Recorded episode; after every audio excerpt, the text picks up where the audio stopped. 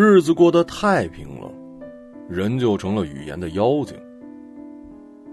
来来来，我提一杯啊！这杯酒是为了老四升职被领导器重，真是太被器重了。阿伟的眼镜从不架在耳根上，而是在太阳穴上方两厘米处牢牢夹住。镜片后面藏着两只突出的眼球，一张长长的马脸从桌面上站了起来，举着杯子，时不时的洒出来一点。就这么两年连升了三级，这么会升职，这么被领导器重，以后你就是我们在座各位的升职器。谁要想升职，就得先器重你。阿光接话时总喜欢抖个机灵，那些机灵和他那顶隆重的黑色礼帽下边没有几根头发一样，叫人觉得滑稽。尽管滑稽，但那顶帽子还是从未缺席过任何场合。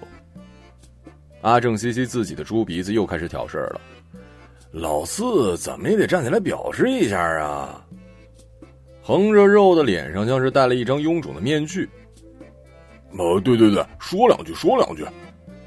阿光接茬似的连连点头，让脑袋上本就没什么抓地力的礼帽刹那间盖住了眉毛。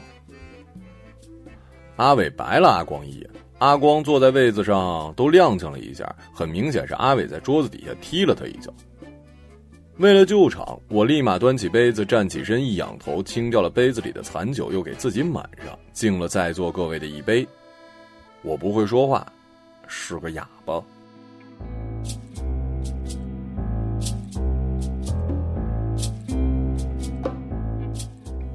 在座的都是我的大哥，阿伟是县长儿子，阿光是阿伟的表弟，是化工厂的储备干部，谁都知道这厂子早晚是他的。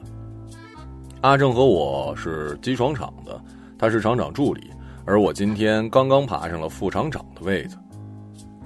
我心知肚明，听起来是个厂长，但我这副厂长的工资还没他这个助理的油水多呢。无所谓，反正混口饭吃。我是哑又不是傻，我当然知道为什么这个位子会轮到我的头上，就因为我不会说话。我们这儿的人有个共识，就是工作不说话，也不知道哪届领导说过，口语在工作中是最没有效率的沟通方式，说多了人心就散了，无心工作了。而且口语中含有大量的粗言秽语，是必须要杜绝的。当然了，也不是完全可以不说话。只不过用书写或者邮件的形式，领导会把各种沟通内容用电脑写进邮件，一收一发。虽然麻烦耗时，可仍然沿用至今。毕竟这么做，一方面说过的内容都记录在案，谁要是说错了什么，耽误了工作进度，随时有据可查；另一方面，每个人都可以揣度用词，避免了不少说错话的可能性。这已经算是简便的了。要知道，很多年以前没有电脑，人们只能随身带着纸笔沟通呢。工人手头里没有电脑，也可以用手机沟通，但必须是文字形式。不过厂里又规定了，在工作期间必须关闭手机、上缴。简言之，就是规定一：工人在工作期间不可以说话，但是可以用手机沟通；规定二：工作期间手机必须关机上缴。像这样用第二条规定打死第一条的情况太常见了，大伙儿都明白，第一条是上面的体面，第二条才是下面的规矩。在我还很小的时候，这就已经是铁律了，也不是所有工作都不能说话，老师就可以啊，毕竟得讲课嘛。但是学生就不可以交头接耳了，一经发现记入档案，以后升学转学都是难事儿。还有一例外，就是送人送货的，比如开出租这事儿没法管，工作时间长，办公区域过于狭窄，不少司机养成了自言自语的毛病。有客上车对他们来说不仅是物质奖励，更是精神奖励。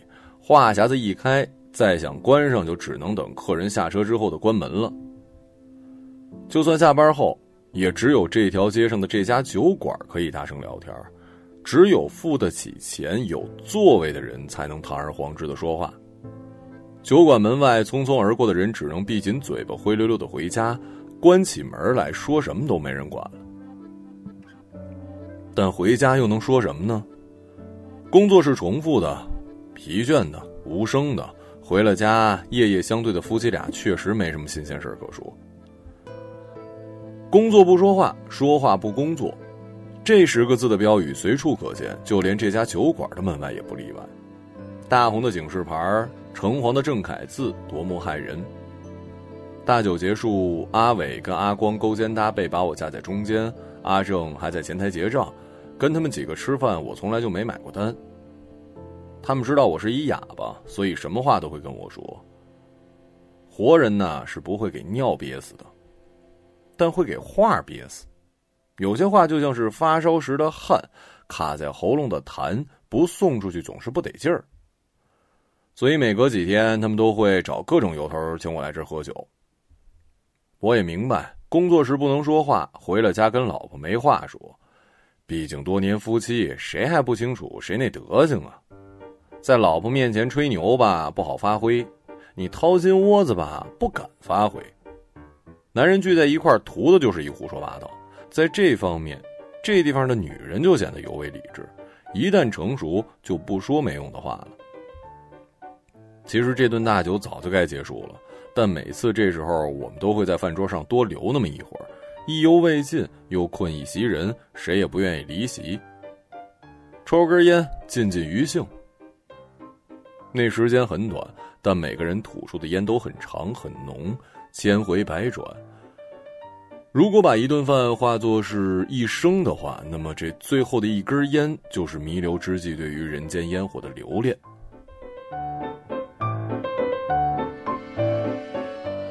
开心点嘛，笑起来。前两次生子就不见你乐，阿伟把眼镜都喝歪了。就是多开心的事儿，自家兄弟不许装深沉啊！男人一深沉准是憋坏水呢。你不会只跟我们弟妹在一起的时候才会乐吧？呃，就是被窝里偷着乐。这孩子都上小学了，还这么闷骚啊！我吐了口气儿，松了松嘴角。咧开这张没有声音的嘴，不用人说我也知道，我笑起来多难看，简直就是一个吐着舌头、喘着粗气的老狗。人到中年，笑早就不是为了快乐，更多是为了体面，为了成全。到了一定的年纪，很难肆无忌惮的快乐，生怕冥冥之中有一只眼睛盯着自己，一旦太过得意，倒霉就会降临。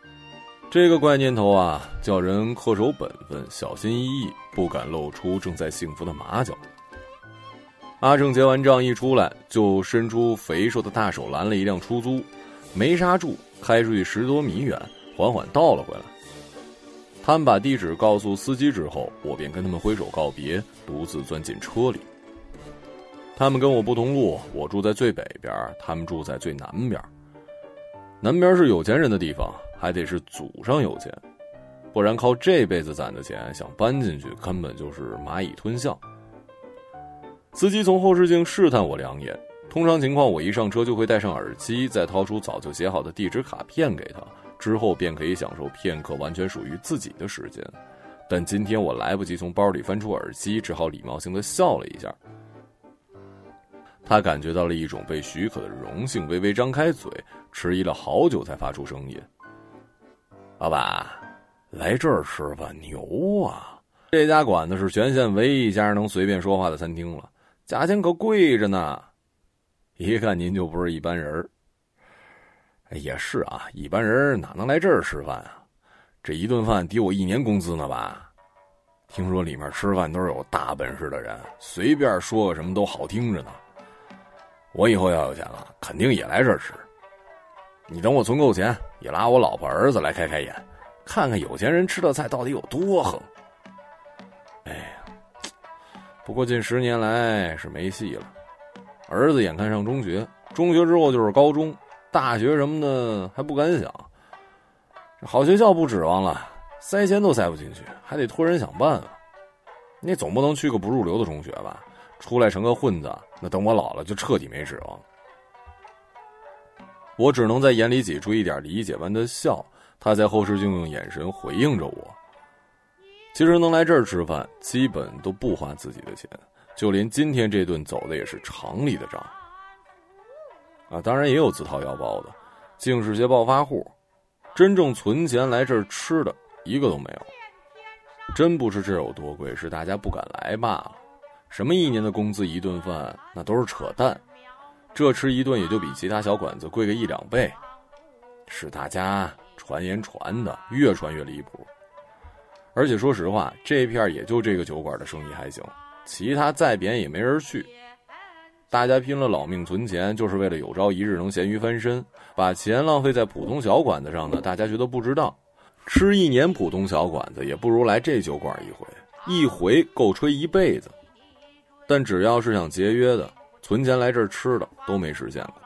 他们节约的不只是钱，还有快乐。人们会为了明天的幸福忍受今天的不幸，可真有天大的快乐也只敢浅尝辄止。久而久之，他们会依赖上这种不快乐的状态，好像快乐是要通过积攒不快乐才能获得的。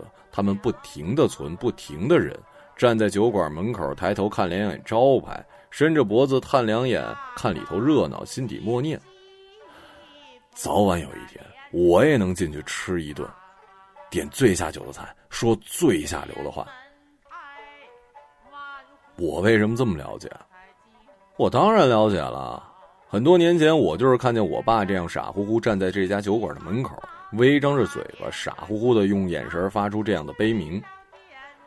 我跟你讲啊，前段时间我拉了一人，头发全白了，大高个儿，老半天才把身子缩进来，我还以为一老头呢，嘿，结果是一外国友人。我们这儿的老头谁舍得花这冤枉钱打车呀？我跟你说啊，我也不含糊。上来就嗨，How are you？我也会整两句啊。结果他娘的居然会中文，害我白嘚瑟了。我还会日本话呢，不就五十音图吗？简单，跟收音机都学了。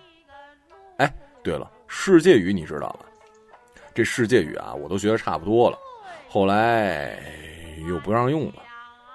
我就是生错地方了，我要生外边。就我这语言天赋，那早当外交官了。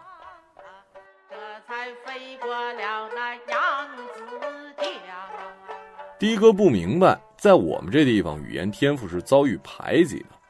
如果他跟我一样是个哑巴，估计早就能进那酒馆里大鱼大肉了。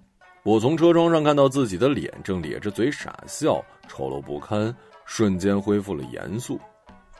我已经很久没有听到人这么快乐的说话了，被他说的连我都有开口的冲动，但是没办法，我是一哑巴。好嘞，到了啊！我从钱包抽出一张十块的票子递过去，他点着头收下。跟您聊天真过瘾，你知道，好些人上车之后，我一说话，要么就戴耳机，要么就骂我不好好开车，要下车要投诉我，就跟我嘴巴里有炸弹似的。我笑着点头下车，摆手目送他的车走远。跟我聊天真过瘾，我可一句话都没说呀。回到家，妻子已经睡了，儿子在卧室戴着耳机听英语磁带。我走过去摘下他的耳机，比了几下手势，问他为什么不念出来。他张开嘴又闭上，吞吞吐吐的说：“不念出来，念不出来。”不考，不念会写就行了。这个年纪的孩子是这样的，不太会说，也不大愿意说，哪怕是母语也如此。不过私底下跟同学朋友聊起来就没完，但大多只在手机上打字儿。我双手合十，歪过脑袋，右手手背贴在左脸上，示意早点休息，便回房睡了。醒来时，妻子已经做好早餐，留了字条说去买菜了。妻子常年不在家，洗衣做饭自然没话，自然没什么说话机会。我又是一哑巴，他也渐渐习惯了闭嘴。偶尔我在外面喝美了，一回来也手舞足蹈，比手画脚的跟他描述当天发生的事儿。他的眼睛就像看见了一扇窗，窗户一开，外面就是海洋，新奇满足。他是一很好的聆听者，但太阳底下难有新鲜事儿。窗外那片海。总是平静的叫人绝望。早餐有粥、煎蛋、牛奶和儿子爱吃的吐司面包。不过儿子这点随我，对待丰盛的早餐都是敷衍了事。我开车送他到学校，刚好遇见了老师。您好，您是他的爸爸吧？我点了点头。您儿子啊，哎呀，这问题有点棘手。他上课传纸条、说悄悄话，根本就没法专心听课。这习惯要是养成了，以后可麻烦了。您是知道的，乱说话的人以后可是没前途的。纸条我都收了十几张了，这可是要入档案的。这样下去是没有学校敢收留的。我点了点头。老师见我三棍子打不出一闷屁，索性扭头往校门里走。我是有数的，又到一年一度该送礼的日子了。孩子一出生，大人就希望他快点说话；孩子一长大，大人就希望他学会闭嘴。这是不是挺可笑的呀？我跟儿子摆摆手告别，半个身子刚钻进车里，就看见昨晚送我回家的司机领个小男孩往校门里走。小男孩没走两步，回过头跟他挥手再见，看身高应该是六年级了，估计应该是他儿子。我立刻关上车门，生怕目光对撞。早上一出门，我就知道已经晚了。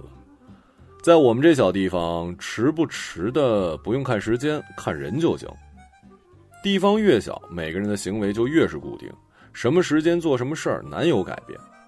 你比如说，每天早上七点前准会出现在街头的老头儿，裤子的拉链永远咧着，里头的大红裤衩永远那么显眼，左右手各牵一条狗，东张西望在街上溜。如果是从北往南走，那就是还早。如果是从南往北走，就是要迟了。往北走，那就是往回走。如果哪天他没出现，要么是他家里出事儿了，要么就是他自己出事儿了。地方小，什么都瞒不住。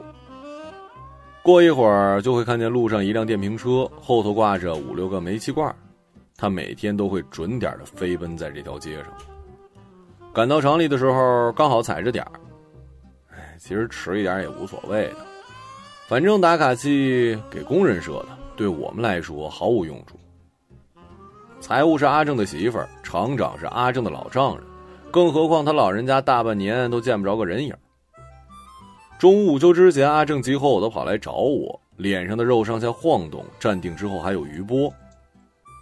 你怎么还在这儿啊？出事儿了！一进来的工人用剪板机的时候，把手指头给切了。我比划一下，问几个，他伸出右手比了四，这个手就留了一大拇指。我点点头，从桌上抽出一张纸，写了一数字五万。他立刻重新划掉，写上三万。我摇摇头，写上四万五。他再次咬着牙写了四万，写完还在数字下画了深深的两道杠。我知道这个数字不能再改了。受伤的工人被送去了医院。如果来得及，手指接上还能用。午休时间，食堂里传开了，每个人都用手比划着，说起码能赔三万。厂里的工人们都乐开花了，纷纷表示自己也想断手指，太值了。反正手指接回去还能凑合用，白拿个三万块钱，还是一新员工，拿了钱辞职相当于中了彩票。老组长瞪着眼，皱着眉，摆手，反复比划。剪板机可以，折边机可不敢这么弄啊！折边机弄断了手指，大多都接不回去。阿正对此还并不知情，为了安抚大家情绪，特意买了几箱水果送过来。工人像是看稀奇一样的看着箱子里的果子。哎，这是免费送给大家吃的，随便拿啊！呃，都是有数的，谁拿多了，别的人就没得吃了，所以大家自觉点，不要偷鸡摸狗的啊！阿正说话了。工人们意识到现在是可以说话的场合，于是纷纷张大了嘴，又不知该说什么。突然，一个声音从人群里传了出来：“这是啥呀？”满手黑字的年轻人举着一个橘色的果子问：“这是橙子？橙子是啥呀？”“水果是水果，跟萝卜一样。”一个老族长说。他们很少能吃到水果，这地方能种果树的地方有限，都被外边的老板给包了。水果送到外边去卖，能卖到大价钱。他们的生活里吃的最多的素菜就是土豆，最接近水果的呢就是萝卜。对，是水果，你们吃吧，我走了。阿正懒得搭理这些脏兮兮的人。这咋吃啊？水果嘛，简单，要么剥，要么削。总之，这个皮儿是不吃的。老族长说。阿正突然转过身，大吼：“什么剥削？什么剥削的？你这叫……这叫撕皮！你把皮给撕了！明白了，就是扒了他的皮，吃了他的肉。什么扒皮吃肉的？是吃果肉，吃里面的果肉。”年轻人牙尖手快，三两下把橙子皮连撕带咬，弄得满地都是。吃完了自己的，盯着别人的，边念唾沫边说：“撕干净啊！你你你你那皮上还还还带着肉呢。”说完咽口唾沫，盯着地上的橙子皮，这这皮真不能吃啊！要说吃也不是不能，就是不好吃，吃不死人呐。大概是吃不死吧。老族长边说边看阿正，这世界背了太多模棱两可的答案，只是问题还不够勇敢。阿正实在是见不得这场面，走之前对着我虚握着拳头，一仰头做了一喝酒的姿势，告诉我晚上老地方接着喝。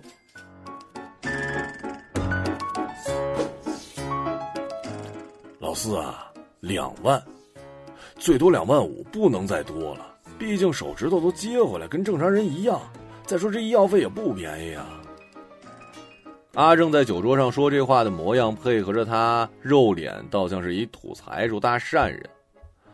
我左手举着杯子，右手比划一三万。阿伟按下我的手，对阿正说：“三万就三万呗，厂子里也不缺这点钱，人家毕竟是工伤嘛。”那不是，这钱是大风刮来的呀，他自己操作失误，还能赖我们呀？我问了啊，今儿上班期间他说话还不止一次，很明显是分心了。我去医院了，在医院他自己也承认了。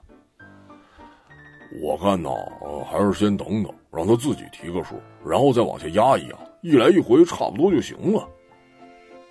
阿光在一旁抽着烟，烟雾沉在眉毛上的帽檐下，与礼帽一对比，黑白分明。这主意行，还是阿光的脑子灵啊。阿正如释重负，提议再干一杯，没跟大伙碰就喝了。老四啊，你不能太善良。所谓救急不救穷，有钱要花在刀刃上。不是我说你啊。阿正下面的话我根本就听不进去。每当有人在我耳边说起这句“不是我说你”的时候，我就犯恶心。什么就不是你说我？你不想说可以不说呀。你看啊，你看看。你还副厂长呢，还比我高一级呢。全厂上下，你也就比我岳父，嗯，不是你，你就比老厂长低一级。一人之下，万人之上，啊，不是啊，也也也不是百人之上。你看看你住哪儿呢？你再再看看我们住哪儿呢？这房子要越住越大，车子要越开越好，不是为了自己，也得为了自己老婆孩子考虑考虑，不是吗？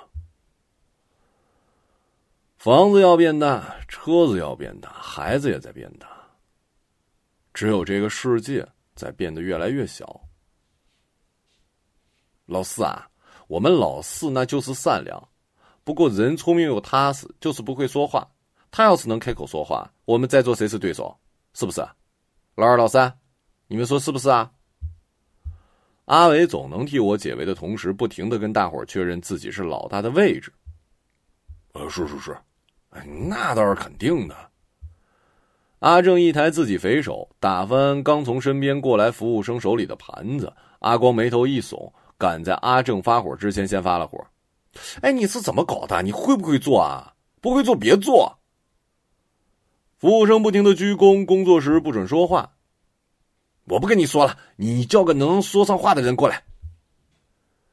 正当他们跟老板找茬时，我看见门外站着一小男孩。个子看起来应该是六年级，傻乎乎的盯着店上方的招牌，张开嘴想说什么又闭上，开开合合默不作声，舌头舔了一下嘴唇。这孩子我好像在哪儿见过呀？我当然知道他就是司机的儿子，但我还见过另一个和他一样的孩子。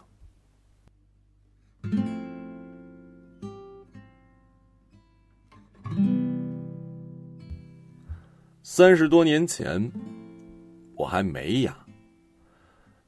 这还是一个小县城，街道空气、河水、光线，连人们身上穿的、脚下踩的，都蒙着一层灰。不全是灰尘，主要是灰色。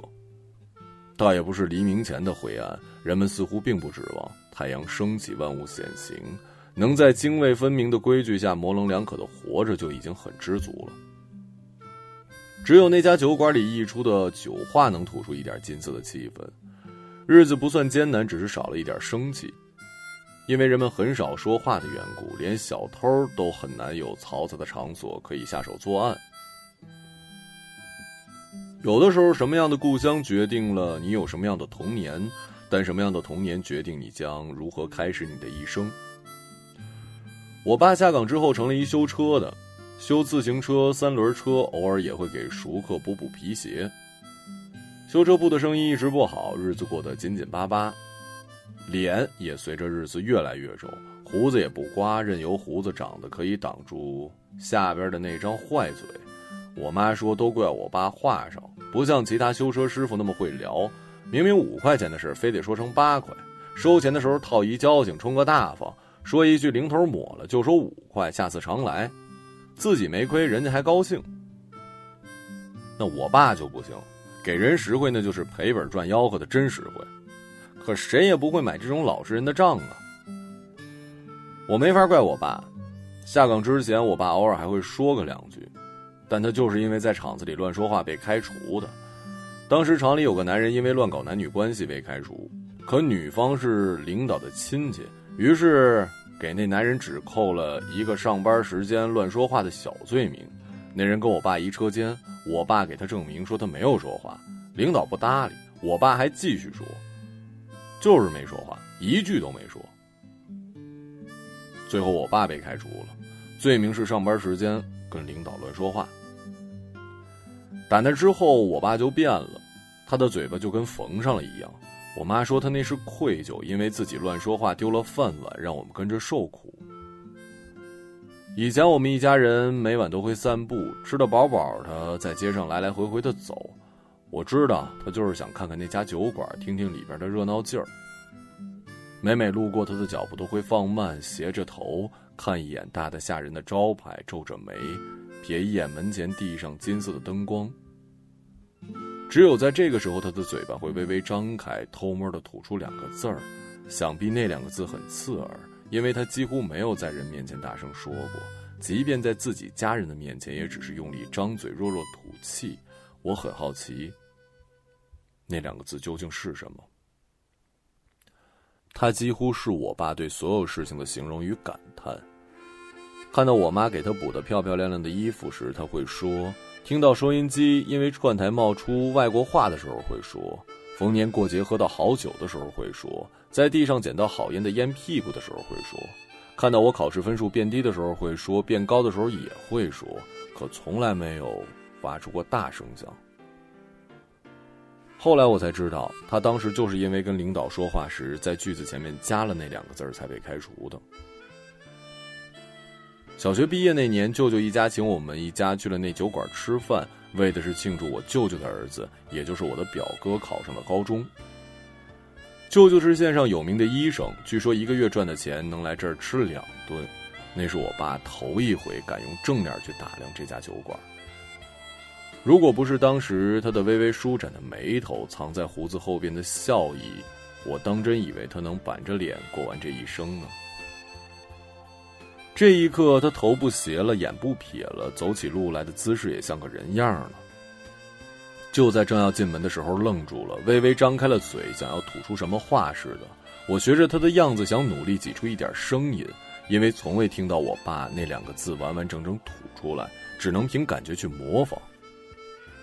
突然，表哥在里头喊我，我看见那块比八仙桌子小一圈的巨大蛋糕，那两个字脱口而出，声音之大，始料未及。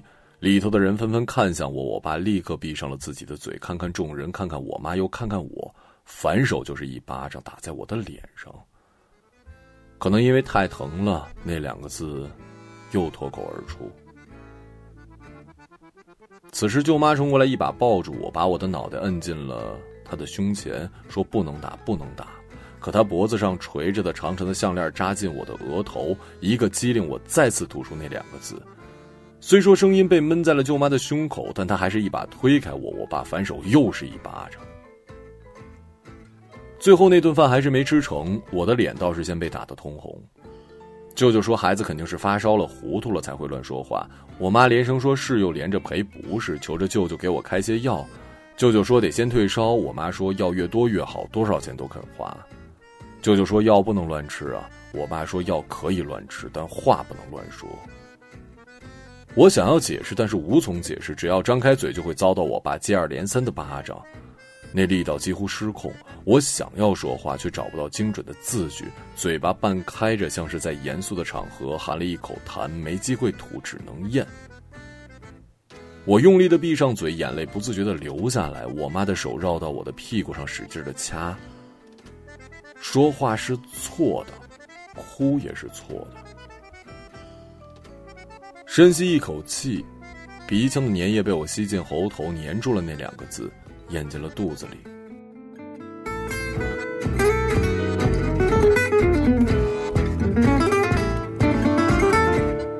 很多年以后，儿子出生，每当他又哭又闹，我打他的时候，妻子总是提醒我：如果你想让一个孩子受难，就在他最想说话的时候叫他闭嘴；如果你想毁掉他，就让他永远不许掉眼泪。那晚之后，我连续吃了半年的药，直到一天早上醒来，我发现我一个字也说不出来了。那是我一生中最想骂出那两个字的时刻，也就是在那时，我才明白为什么我爸总会想说那两个字。他太久没有好好说话了，有时即使想要表达个什么，一时间也找不到合适的词汇。后来我哑了。成了众人眼中的乖孩子，因为没有了说话的机会，我只能埋头读书写字，那是我唯一可以与世界说话的方式。功课越来越好，顺利毕业，参加工作。因为不能说话，所以在厂子里没有落下画饼，犯过错，领导对我放心，同事也不设防，心事会找我说，秘密跟我讲，朋友反倒是越来越多。从前叫我跟我爸都魂牵梦绕的酒馆，成了我每晚出入的地方。我再也不用为表达渴望和惊喜而说出那两个字了。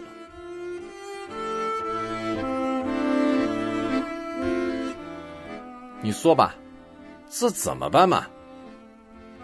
此刻阿伟显然是故作醉态。哎呦，实在是对不住啊，实在是对不住啊！老板自从站在我们桌前就一直在道歉。你会不会说话呀？阿光睁大鼻孔，跟眼珠一样瞪着老板。呃，要不我给您换一盘？不会说话你就快闭嘴吧你啊！老板接连点头，弯腰陪笑脸跟不是，似乎等着时间能让他们消气儿。我不会说话，也无法给老板解围。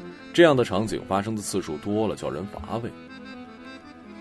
那玻璃门外的小男孩张开了嘴，我的记忆被唤醒，立马起身冲过去，左手抱住他身子，右手捂住他的嘴，但那两个字已经吐了出来。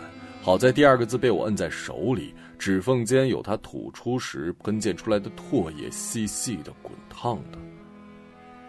我想在他耳边轻轻告诉他不要说，但我一个字也说不出口，只好拍拍他的肩，站起来，指了指北边，甩了甩手，示意他早点回去。他愣在那儿看着我，我不知如何是好，只能转过身，低下头往黑暗里走。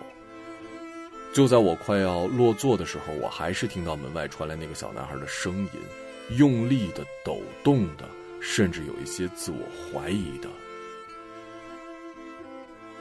我操！我操！我操！